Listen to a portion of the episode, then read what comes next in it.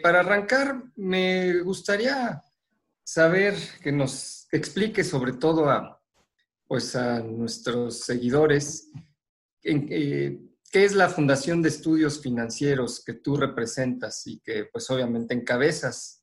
Bueno, la Fundación de Estudios Financieros somos un centro de investigación independiente, surge por allá del 2010.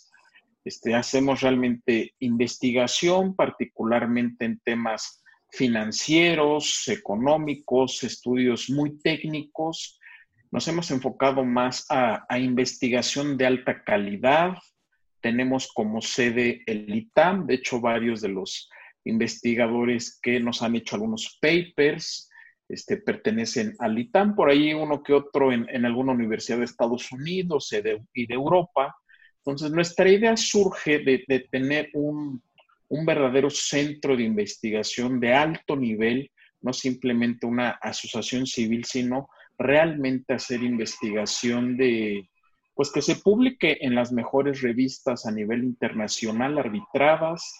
Tenemos por ahí un paper y somos el único centro de investigación en, en México y América Latina que ha publicado en la American Economic Review, que es donde pues es el top entre los top de las revistas con arbitraje, pero además no nos hemos querido quedar solamente en, pues digamos, en los documentos muy técnicos, muy matemáticos, sino también de vez en cuando sacamos algunos documentos de política pública, de economía aplicada, de finanzas, nos gusta un poco la, discreción, nunca hemos sido muy de, llamar tanto la atención porque nos enfocamos, como les repito, en temas de, investigación. Obviamente, yo al estar al cargo, especialmente en los temas aplicados, pues nos hemos quedado un poco más en temas de, política pública, pero en general a eso nos, nos dedicamos, a temas de, investigación de alto nivel de, en temas financieros, bancarios, de seguros, y, obviamente es lo que hemos hecho en estos casi ya 10 años que tenemos como centro. Me, llama la atención dentro de los órganos de gobierno, hay un comité de asociados y, finalmente pues tienen el respaldo de, de asociaciones muy importantes de la misma Bolsa Mexicana de Valores. Cuéntame la manera en que se conforma este comité. ¿Existe la opción de que se incorporen algunas otras fundaciones, asociaciones? Muy buena pregunta, Milton. Fíjate que, bueno, justamente surgimos en diciembre del 2010. Obviamente tenemos el, el, respaldo, aunque también la independencia del sistema financiero mexicano, Dentro de nuestros órganos de gobierno tenemos a la Asociación de Bancos, a los seguros, a las casas de bolsa con la MIF, a la Bolsa Mexicana de Valores. Obviamente tenemos este, en nuestra Junta de Gobierno representantes de cada uno de estos sectores. Y bueno, como justamente queremos conservar nuestra independencia, este, nuestros órganos de gobierno están cerrados, no puede participar ni ninguna fundación adicional, ni tampoco gente que esté participando en otras asociaciones o agrupaciones. Eso lo tenemos marcado en nuestros reglamentos y bueno, ahí sí no, no puede participar tampoco alguna otra asociación civil con, con nosotros, justamente para poder mantener nuestra independencia. ¿Desde qué año eres director del FUNDEF, Jorge? Fíjate que empecé este, como, como investigador y ya encargado de la dirección de, investigación aplicada, bueno, este, a partir del 2003. Entonces ya llevo varios años también por acá. De hecho, ya hiciste mención hace unos minutos que, bueno, hay una relación con el ITAM, pero es muy independiente, ¿no? De, este instituto. Así es, tenemos, digo, obviamente nuestra oficina está en el ITAM, está en, el, en la sede de posgrados, este, pero sí tenemos este, totalmente también independencia respecto al ITAM. Obviamente hicimos el acuerdo hace 10 años de, de, estar en el ITAM porque consideramos que hasta la fecha siguen siendo pues el top en investigación en temas económicos, financieros, y, por eso básicamente nuestra plantilla de, de investigadores, especialmente para los papers más técnicos, han venido de ahí, aunque este, por ahí nos han hecho también algunas investigaciones, destacados investigadores que están en universidades de Europa y Estados Unidos principalmente. Analizando pues la situación económica, política y social de pues no solo de nuestro país, sino del mundo, me gustaría que nos dieras tus comentarios a propósito pues, de la pandemia de la que, en la que estamos inmersos ¿no? a nivel global. ¿Cuál es el impacto económico que, que se está dando frente a, al COVID-19? Hablemos primero de, del impacto global y después, si quieres, nos, nos enfocamos en, la, en lo que respecta a México. Así es, Milton. Fíjate que, este, bueno, es una crisis económica, pues muy importante. Yo no recuerdo una situación así a nivel mundial. Este, de hecho, antes de, de mi etapa académica, pues he estado en el sector privado, un ratito por ahí en el público, y, este, y realmente nunca me había tocado ver una, una situación así. Afortunadamente ahora la puedo ver desde la academia. Y y sí, es, es a nivel mundial, yo creo que va a ser una de las crisis más importantes. Sin embargo, hay sus diferencias. A diferencia de la del 2008, por ejemplo, es una crisis que básicamente pues no empieza en el sector financiero. Entonces, creo que tenemos todavía un sistema financiero fuerte, a diferencia de la crisis del 2008 a nivel mundial, donde es donde justamente se genera la, la crisis, ¿no? Entonces yo creo que todo el mundo está experimentando o va a experimentar bajas tasas de crecimiento, altos índices de desempleo, inclusive Estados Unidos, y es una pandemia que aparentemente toma por sorpresa las economías del mundo. El año pasado había sido básicamente un buen año a nivel mundial y de repente viene este freno. Obviamente donde empezó aparentemente la la pandemia en China.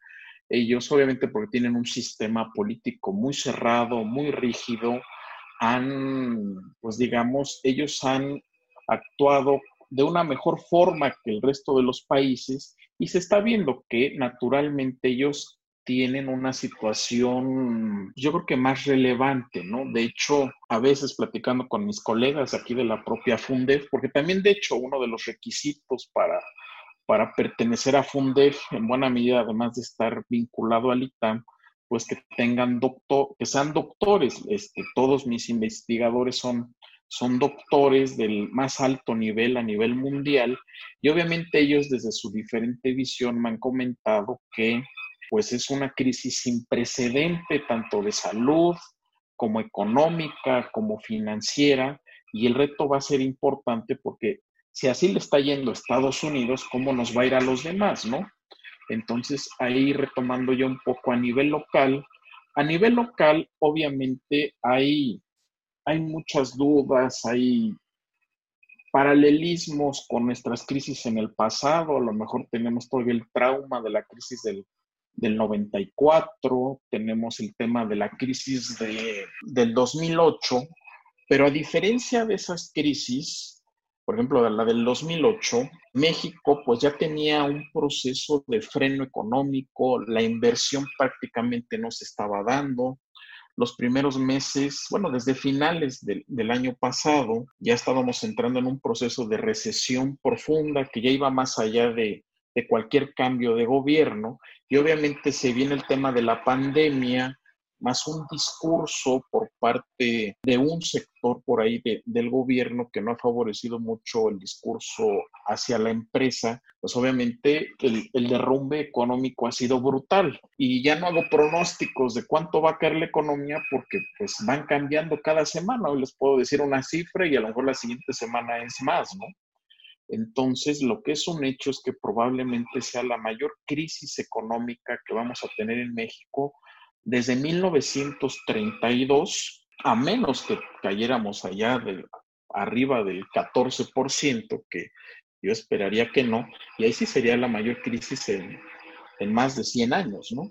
Y esto se debe a que, pues justamente siento que este gobierno no ha sabido utilizar las, las herramientas que tiene para salir de, o para atenuar la crisis, porque al fin y al cabo es una crisis que que le está pegando a todos los países. Y obviamente tenemos un tema de, pues digamos, de, de bajas expectativas de crecimiento, por ahí hay problemas o no se han puesto de acuerdo en, en cómo aprovechar las inversiones extranjeras e internas también del sector privado hacia el sector energético. Siempre he sido convencido de que una de las palancas que pueden mover a México es el sector energético, el sureste, por ejemplo, que pues tiene altos niveles de pobreza, Oaxaca, Chiapas, con el 75% de su población pobre, se les puede ayudar si, digamos, se les lleva el gas natural, si esto puede generar mayores empleos, obviamente el, gas natural puede ser un, buen detonante para, pues digamos, bajar un poco esa desigualdad tan, tan fea que tenemos en el sureste. Y obviamente hay, hay mucha materia de donde se puede digamos, retomar para tener un, crecimiento moderado en este país. Obviamente se tendría que dar ciertos incentivos, ayudas a las empresas, sobre todo a las pequeñas y medianas empresas que dan poco más del 70% del empleo en México. Además, yo creo que otro tema trascendental y donde México está muy atrás es el tema del Estado de Derecho. Somos de los países donde pues no se respeta la ley y también el, propio gobierno tiene que empezar dando el ejemplo, respetando los contratos, darle certidumbre legal, justamente ahora de la visita exitosa que tuvo el presidente López Obrador allá en Estados Unidos, tengo entendido que una de las peticiones que le han dado es pues darle certidumbre jurídica a la inversión y yo creo que eso puede ayudar a atraer inversión México pasó de ser la economía número 9 hace 20 años y hoy estamos en el lugar 15. De hecho, el gobierno de Peña Nieto nos dejó en el lugar 15 y si no nos ponemos las pilas como país al finalizar este sexenio, a ver si no terminamos en el lugar número 20, ¿no? Entonces, México ha ido perdiendo competitividad, no se ha ido adaptando a lo que está surgiendo en el mundo. Mejor países que eran considerados como comunistas, como China, ha venido avanzando hacia la empresa, hacia la innovación.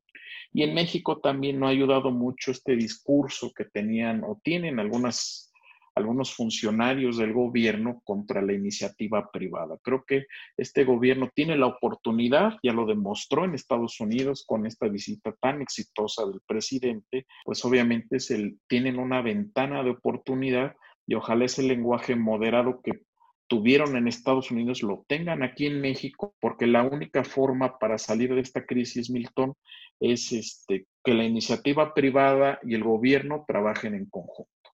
Jorge, me agrada que hables del tema energético. Me gustaría conocer tu opinión sobre pues, estos cambios que se han venido dando. Eh, si tú formaras parte del gabinete del presidente López Obrador, tu recomendación sería el rescatar estas licitaciones para ambos, ambos sectores y qué tanto éxito tendrían tomando en cuenta que la política energética del actual gobierno es, pues se habla de la soberanía energética, ¿no? De rescatar a Pemex y a la Comisión Federal de Electricidad.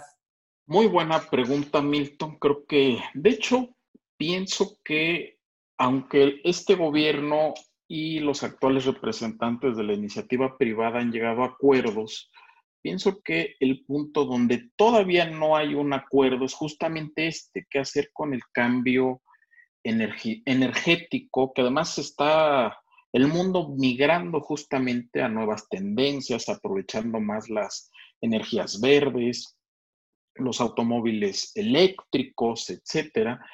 Y al parecer la narrativa original de este gobierno pues era regresar casi casi al carbón, a rescatar Pemex, pero no lo han hecho. Sin embargo, también hay que comprender el contexto de cómo se dio la reforma energética este, gobiernos pasados, desde Fox, Calderón, la habían planteado, no se pudo, la bloqueaba un partido, luego el otro, y pues por las necesidades se dio esta reforma energética.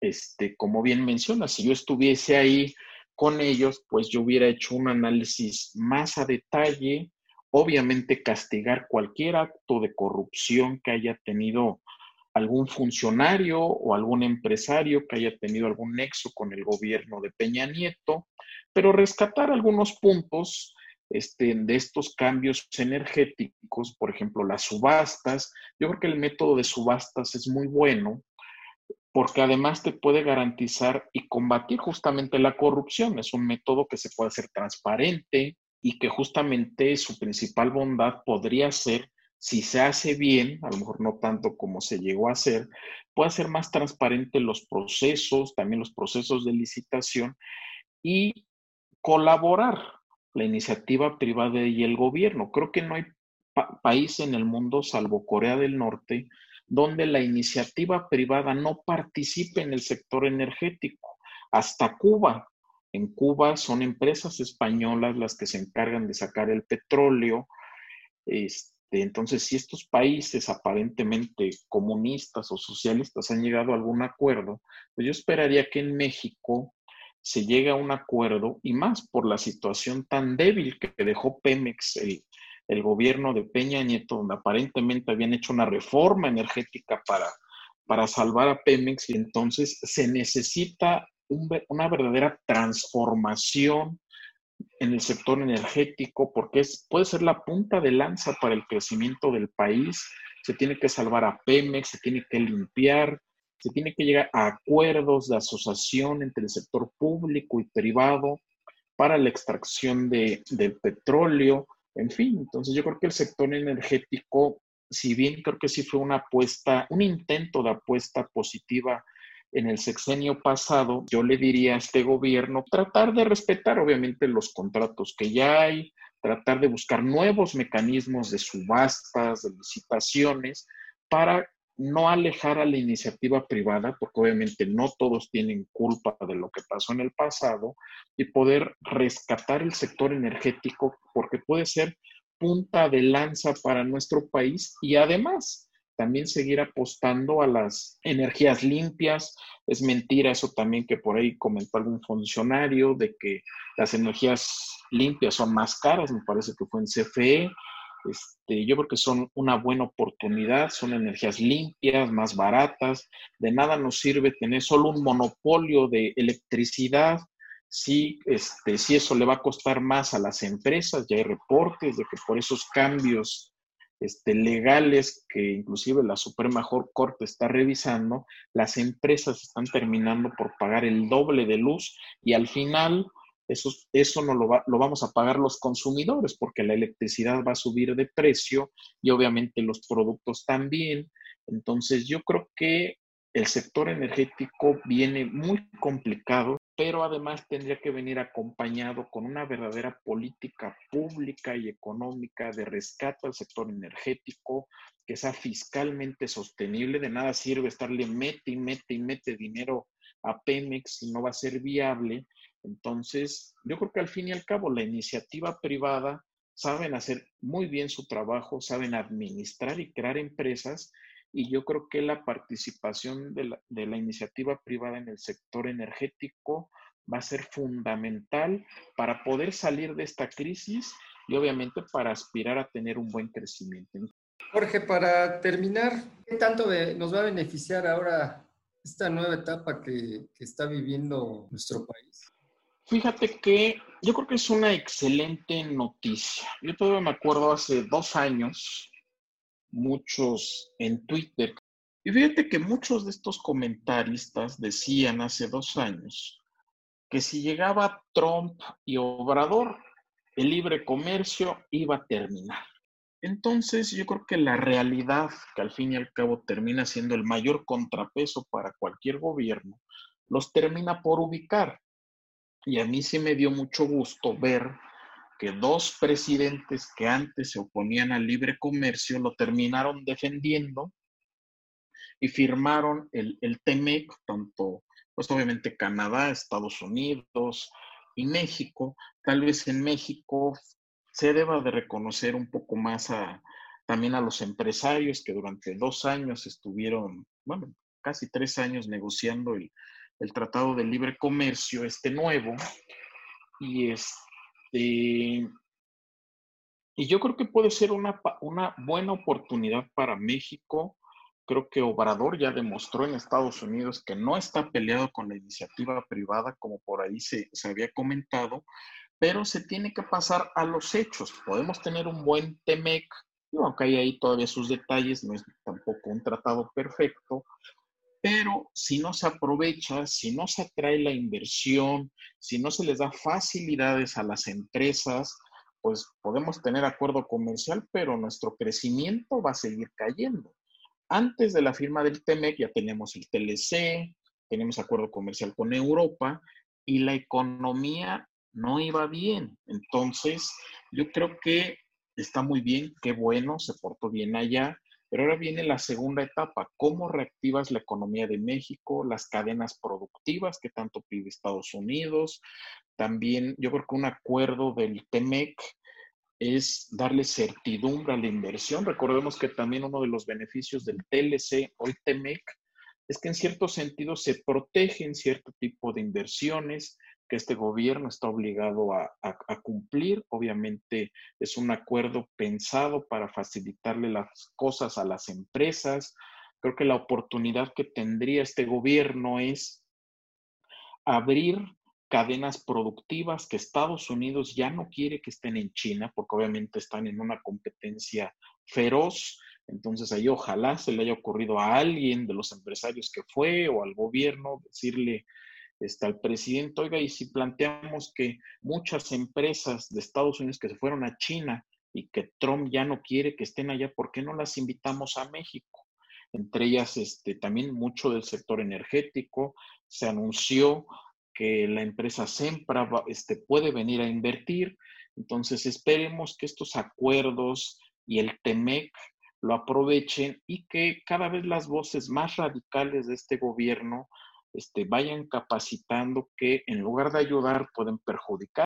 Así como puede ser una solución el sector energético a esta crisis y aprovechar el TEMEC, obviamente si seguimos igual y no hay cambios, pues el TEMEC no se va a aprovechar, el sector energético va a ser un desperdicio y nuestra crisis económica se puede extender durante todo este sexenio, se puede convertir en un sexenio perdido a lo mejor ni siquiera nos llegamos a recuperar en 10 años, de ese tamaño es la gravedad de esta crisis. Entonces, si esta crisis y la realidad no terminan por ubicar este gobierno de que tiene las herramientas para que salgamos de esta crisis, podemos tener un sexenio perdido, Milton. Con eso concluimos la entrevista. Te agradecemos mucho el, el tiempo que has destinado para charlar con nosotros Así es, Milton, yo te, agradezco ahí también para, para mí es un, honor, un honor colaborar en una revista con tanto prestigio como la del MIT, ahora en esta versión en español, que bueno, se puede decir que es para México, pero realmente ya todo es global. Les agradezco, siempre va a ser con, con mucho respeto y siempre con datos, este, no ninguna opinión sesgada, sino tratando de ser, de ser objetivo y, este, y obviamente pues respetando el, el prestigio que tiene esta revista, ¿no?